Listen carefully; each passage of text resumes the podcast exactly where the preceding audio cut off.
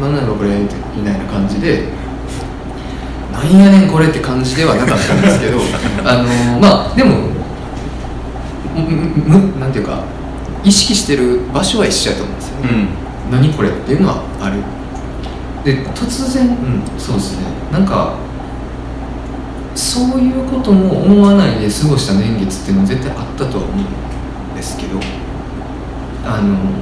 まあ、大人になるというか中であれそもそもっていう時期がやっぱあって、うん、で僕の場合で言うとあのそうですね。大学行ってたぐらいですかね。にあの僕途中で辞めちゃってるんですけどあのなんかお酒真っ暗みたいな感じがあったんですよ、うん、なんか、まあ、社長になりたくて大学行ったけどなんか小学部っていう商いを勉強する。でもなんかそんなに俺そもそも社長に今やなりたくないな。ってなれる器でもないな。こんな大学にいても社長になれるわけないし。でかといって大学を卒業した先にある就職みたいなこともできる気がしなかったんですよ。多分死ぬな就職したらって思ってて。これ適正の問題ですね。自分は無理だっていうのは思ってて、で、まあ、大学自体も面白くなかったんですよ。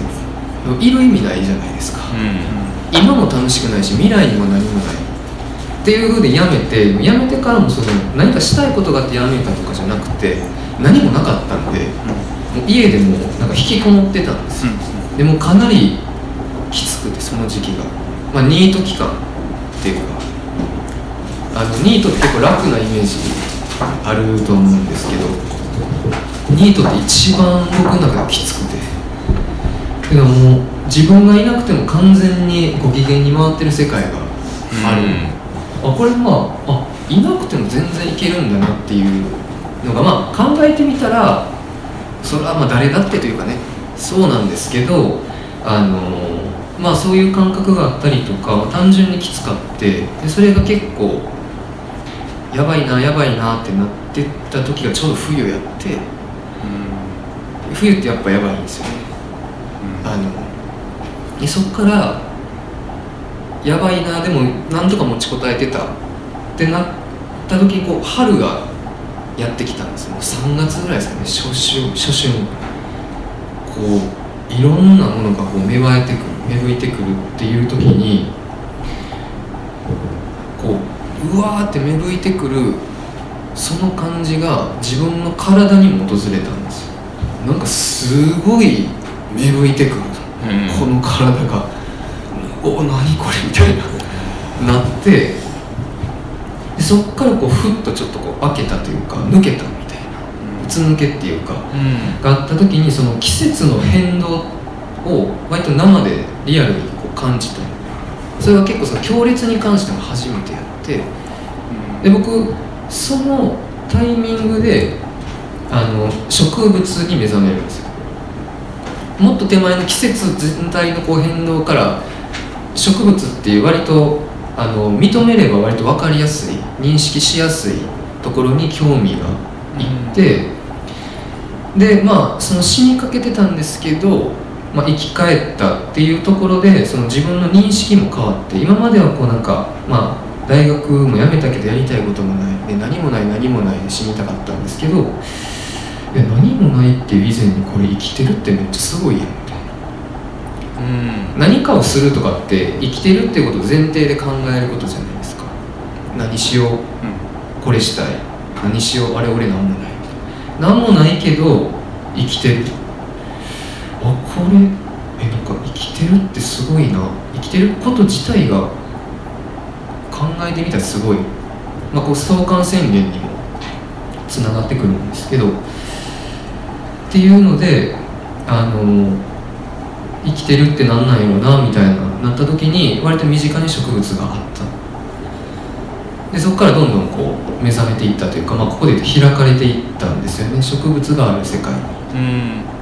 それまだなかったんで世界にはほとんど桜ここで初めて今日のそのもう一つのキーワードである開かれる。その感覚が開くっていう意味でここでは使われてますけど、まあ、そういう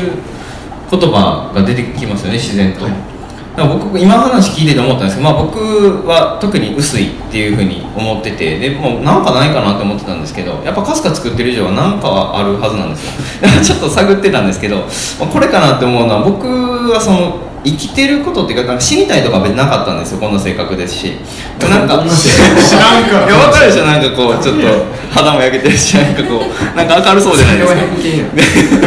全然苦労とかしてなさそうみたいな。まああの何でも手当たり次第やる感じやったんですね。こう興味の幅が広くて僕は。でそのその時これやって思ったやつは一生懸命やるんですよでえーっとなんか田舎に興味出たら田舎行って雑誌作ったりとかなんか勝手にやってたんですね。でその傍らでこうまあ普通にサラリーマンというか病院に勤めてたんですけどそれも食い口としてこうこっちで金引っ張ってよそで使うみたいな感じのことやっててでその充実してるんですけど乾燥してるんですよ。かドライと？ドライ。あ。なんか充実しててでもなんかこのまま一生いかれへんなみたいな。うん雑誌今作っててプライベートも言ったらある意味趣味的な感じで充実してる。でまあ仕事も一応ある。けどこのまま一生いかれへんなみたいなちょっとした感想してる感じがあって。でその田舎で雑誌作ってるとかって言ったらそのサブでかすかが始まってるんですね。で僕も植物にもともと興味ない中で植物の名前を一つ覚えては植物が咲くっていうのを体験していく中でその今まで僕がなんかこうなんていうんですかね周りの圧ってあるじゃないですか。なんとなく。こういう仕事に就かなあかんとか。あ体裁とか。そういうのと離れたところで確かに信じられそうなものがなんか植物にあったんですよ。季節ってずっとあるし。うん。でなんかそのあ植物にで植物に興味が出てからすごいこう食べるものとか変わったり。あとはそのもちろんその今まで暑いとか寒いだけでこうものすごい雑に分けられてて季節がすごい細かくなっていくんですよ。なんか72個とか覚え始めて「もみじつったら基盤」みたいな「いやすごいな」みたいな感じになるんででこうやっていくとこうどんどんそういう豊かな性を知っていくんですね。その中であこのこの流れでいったら豊かな性歩めるかもみたいな感じはあったかなって。さっきので言うと潤ってるせいってこと？あそうそう。さっきの乾燥してるのが徐々にこう潤ってきた感じがあるんですよ。でそれがなんか植物によってもたらされたように僕は思うんですね。でまあもともと植物興味なかったって僕は今言ってるんですけど今自己紹介で職業庭師って言ったんですけどよく言われるのがあこう庭師さんだからこういう本作ってるのねみたいな言われるんですけど逆でうんかすかやったから庭師になったんですよね。だからその徐々に植物によって潤ってきた結果が今の僕の仕事の選択になってて僕は毎日今楽しいんですけどなんかこの選択が間違ってなかったかなと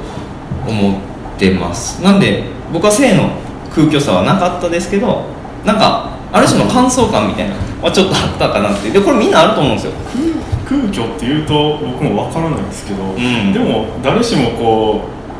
なんかお母さんにこう産んでくれてた、えー産んでくれって頼んでないみたいなうん。いう時期あるじゃないですか。あ反抗それのちょっとした延長というか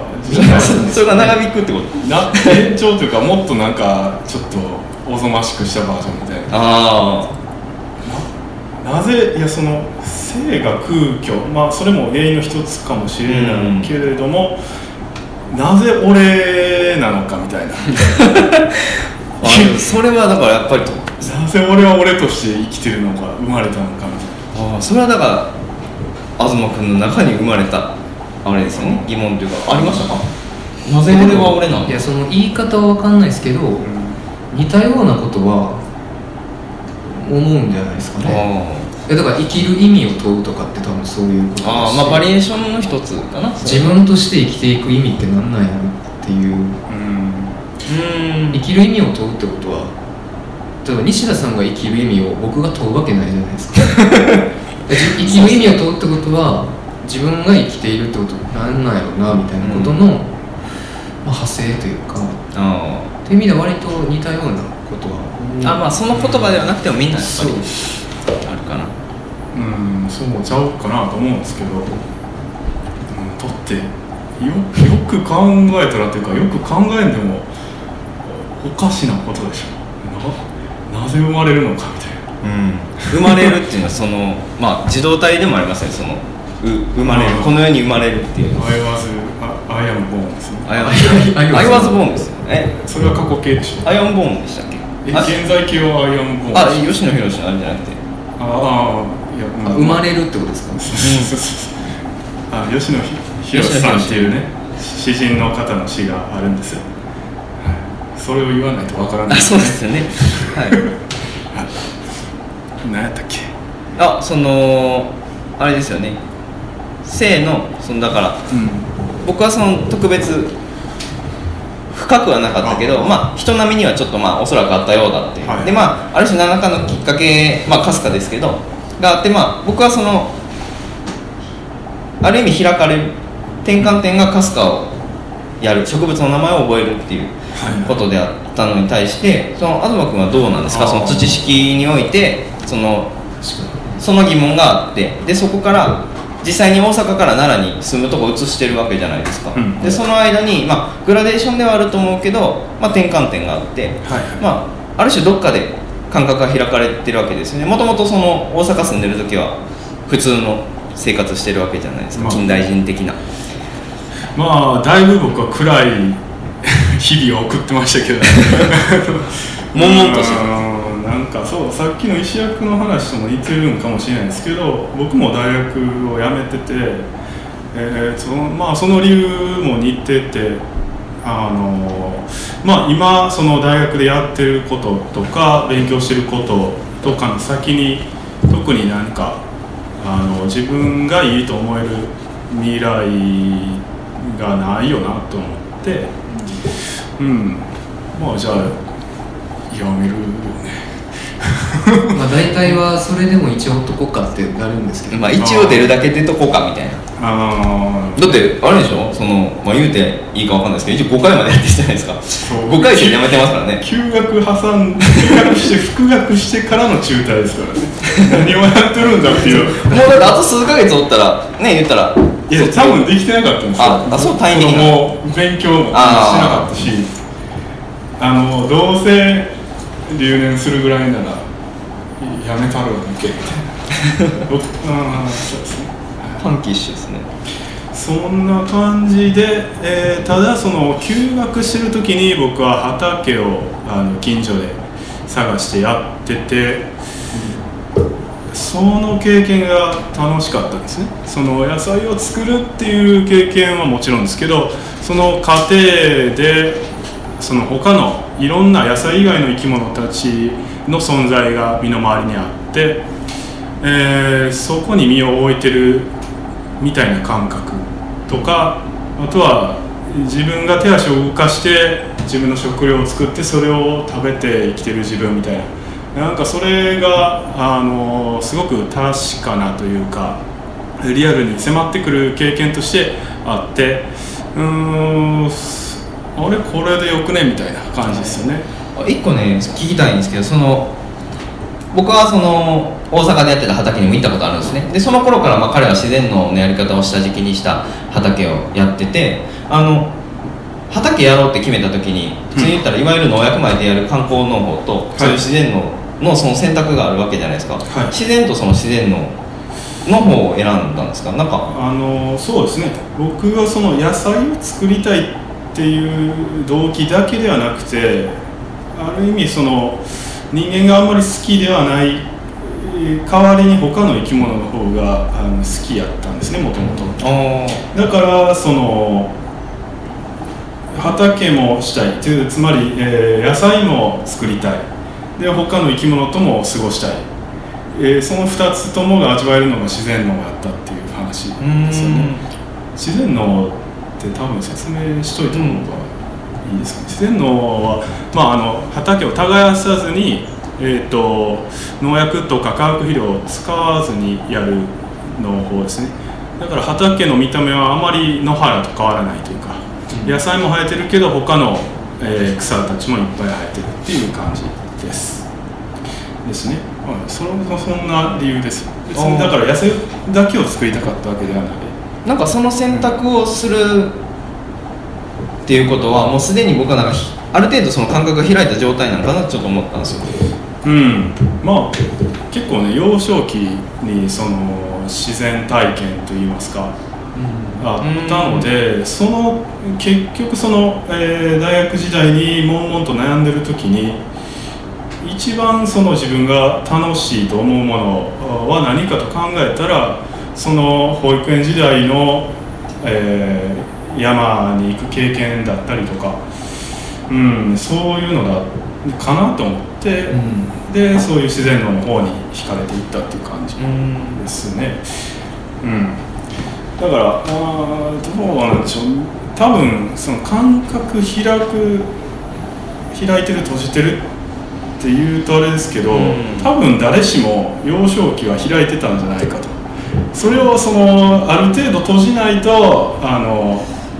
なんていうか社会的に生きれないみたいなところもあるんかなとちょっと思って。ですね。て、えーただ、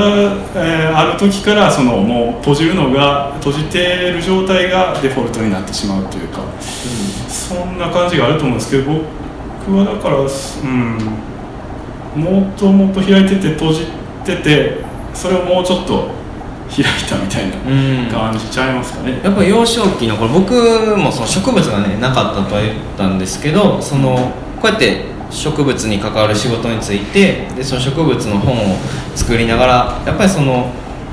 自分の幼少期の体験まで遡ることがやっぱまあまああるんですよね。で僕で言ったらその植物はなかったけどセミ取りがあって僕ほんまにカゴパンパンになるぐらい取ってたんですよ。70匹ぐらい1日。なんかセミの声聞いたら同期するみたいな。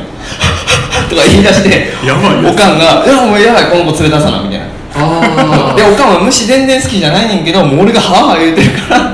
もう連れ出さない連れ出さないもうハーハー言うてるからどうしようもないわけですよ。うん。でそれも日暮れまでもうカゴパンパンになるまで取るから。それ取ってどうしてたんですか？取って家帰って数えながら話すっていう。キャッチャーリリースですねちゃんと。でもそれぐらい好きやったんですよ昆虫が。かりますよ。でもあのやっぱね年取っていくにつれてそのすごい昆虫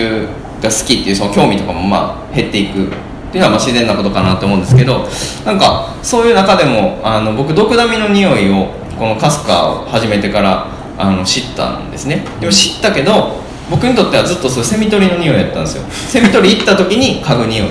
みんなドクダミの匂い分かりますかね？なんかあんまり好きな人も好きな好きな人あんまりおらんかな？ないですね。まあでも独特の匂いするじゃないですか。あれは僕ずっとセミ取り行く時の匂いで何の匂いか知らなかったんですけどやっぱかすかでこう植物に関わるようになってからこれこの植物の匂いやったんやみたいなのがやっぱりあってそういう時に自分の幼少期に立ち返ることがやっぱあるんですね。でそのこうやって今回絵本っていう形で出したことでやっぱりその子供だとか幼少期っていうものをすごい強く意識することがあるんですけど幼少期なんかあれですよね。そんなにこう絵本に触れてこなかったんですよねむしろ。そうですね。エルマーの冒険あれ？絵本ってまあまあ児童文学だからね。ぐらい。ほんまにそうですね。多分親が本読まないうんし、うん。家にもなんかあって結構今更騒いでる人みたいな絵本で騒いでる人みたいになってるんですけどあんまり幼少期の記憶とかもそこまでなくてたまに思い出すんですけどどんな子やったかなってあんま覚えてなくて。セミとかとなかっセミも人並みにとってたそうなんかパンパンにはしない。たああ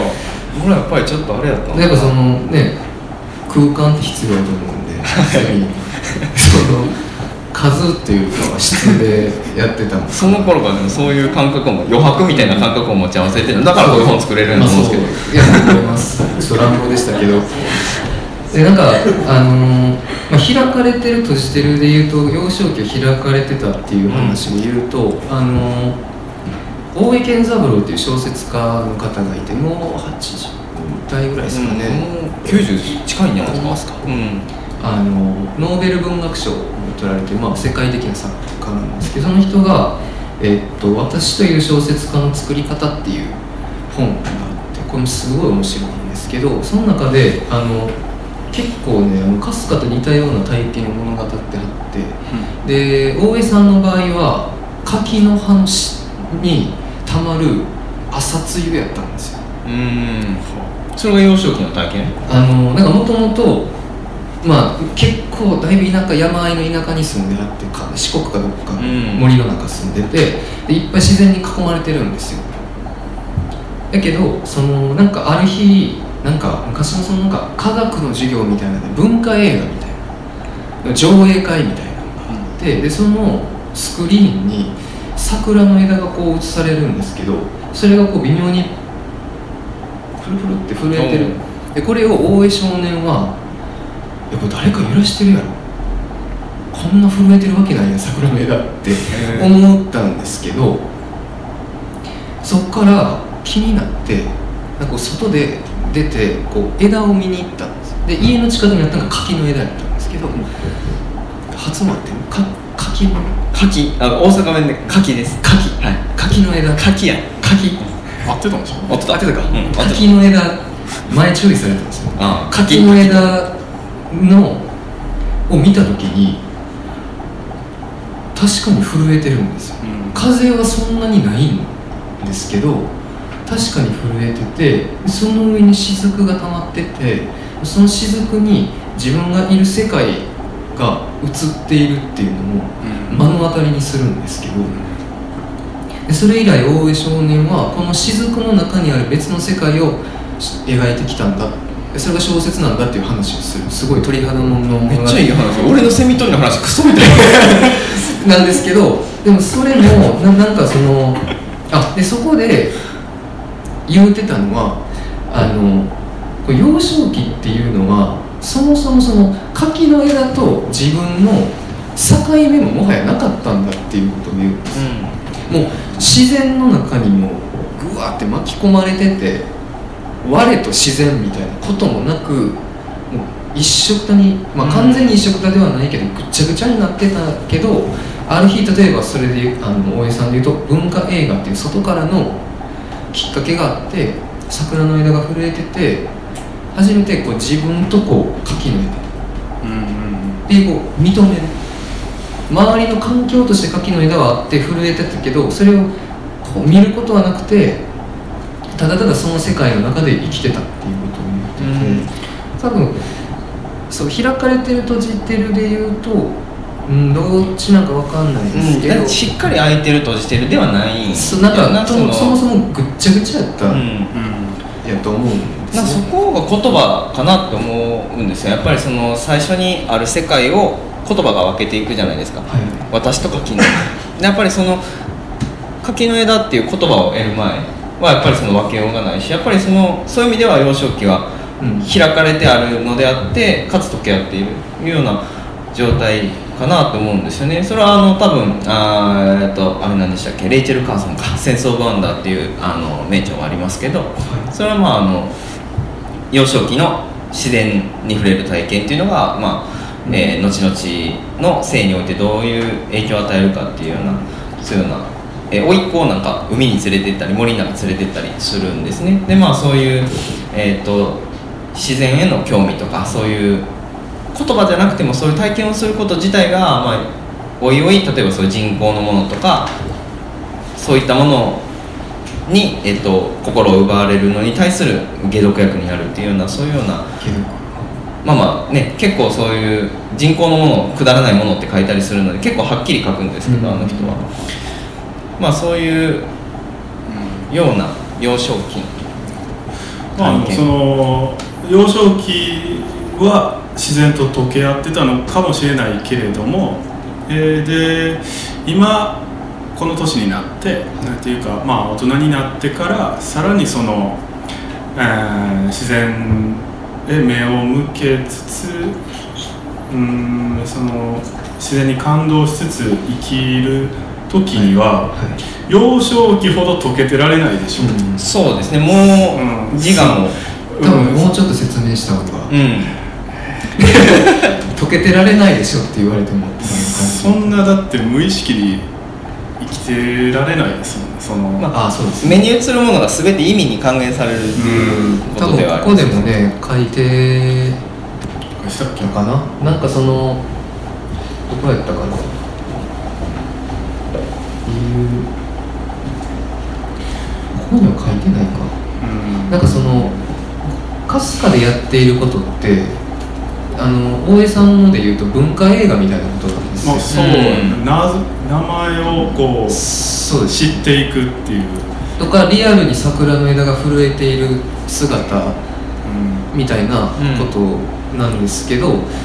でまあそこから気づいていくみたいなところでえー、っとあれ何の話でしたっいやある意味こう幼少期から逆に遠ざかっていく営みですそうですね。あるかもしれない。ですそこが結構難しいというかうん。面白いんですけど。あ言葉を得るっていうこと自体がってこと？言葉を得ていくことがその溶け合っていく、溶け合っていた性からは遠ざかっていくんですけどですね。でもやっぱり生き延びていくためにはまあ子供の幼年時代っていうのはやっぱある程度過去の中で生きている親なり、まあ、親戚なり周りの人たちにあの、まあ、その過去の中で生きているけどまあそうも言ってられなくなってまあ一人でっていうかねまあ自分で生きていかなあかんってなった時には溶け合ってるわだけじゃなくって 例えば柿の枝ならこの柿の枝は食えるか食えないかっていう、ん。そのまあ見てるとか溶け合うとかだけじゃなくて利用せなあかんうん。っていうところでもうその段階になってくるとむしろ言葉だったり、まあ、情報でもいいんですけどないといけない。だその両方をある種行き来しないといけないっていうところでそのあまりに柿の枝を柿の枝としてしか見なさないとあの柿、溶け合ってる時ってその本質本質同士がこう溶け合ってるんでそのまあ全体の話じゃないですか。なんか柿の枝を柿の枝としてしか捉えないとそこから先がないというかだから例えばそのた上に溜まってる雫に気づけないって話やと思うんですよ。うんうんだからそのなんていうんですか言葉を得ていくプロセスっていうのがある種その反するっていうことはどっかでその自分はその柿の雫を見落とすかもしれないっていう感覚を持ち合わせてないとその両者を行き来できないというか。ああまあ一気あそうですね。行き来。うん。平井うん。平井行き来した方がいいんですか？行き来した方がいいんじゃない？その濃厚っていう営みをする上では確かに。絶対必要じゃないですか？その土地と相談する植物と相談する違う生き物と相談するっていうことは行き来することやと僕は思うんですけど。うーんあもうここに書いてますもんね。まさに。はい。以上トークイベントに行った記念に僭越ながらかすかについて感想を書かせてもらった私はせっかちでしっかりと踏みしめるべきところを早足で通り過ぎてしまう嫌いがある。そのためそこで得られるはずの霊感や推力を吸収しきれないことがままあるので時折立ち戻らなければならないのだが 今回考えの近いかすかな2人の話を聞くことで自分の原理を感明鮮明鮮明自分の原理を鮮明することができた。そのことを私は痛く感じました。これここって多分一緒？うんああそうですね。多分あのねほんまに野菜作るだけなら行き来しなくていいんですそうですね。あ僕意味の上でできると思うんですよ それって。多分そのようにして作ってる人たちの方が多い。っていうか観光の方っていうのは基本そうじゃないですか。システム作っていやまあその量が問題なんで。そうですね収穫高。うん。うん。うーんですけどそれだけだと面白くないなと。あのなんでしょうね。その野菜がどれだけ取れるかももちろんあるんですけど同時にうんいろんな生き物たちの存在に驚きながら感銘を受けながらやっていった方が楽しいと思うし。ただでもず一生感銘を受け続けてたら野菜の栽培がなおざりになるっていう。そうですよね。そうですよね。あなんかその感覚で言うとそのあれですね野菜を見た時に野菜イコール食べ物っていうその意味で捉えてしまいがちじゃないですか、い。なんかその野菜を飾ってる人もいたんですよその前に。鑑賞対象として。あなんか赤い大根を 飾ってて。な僕はそう最初多肉植物かなんかと思ってたんですよ。はいはい。俺店のおばちゃんに「これこれ何ですか?」って聞いたら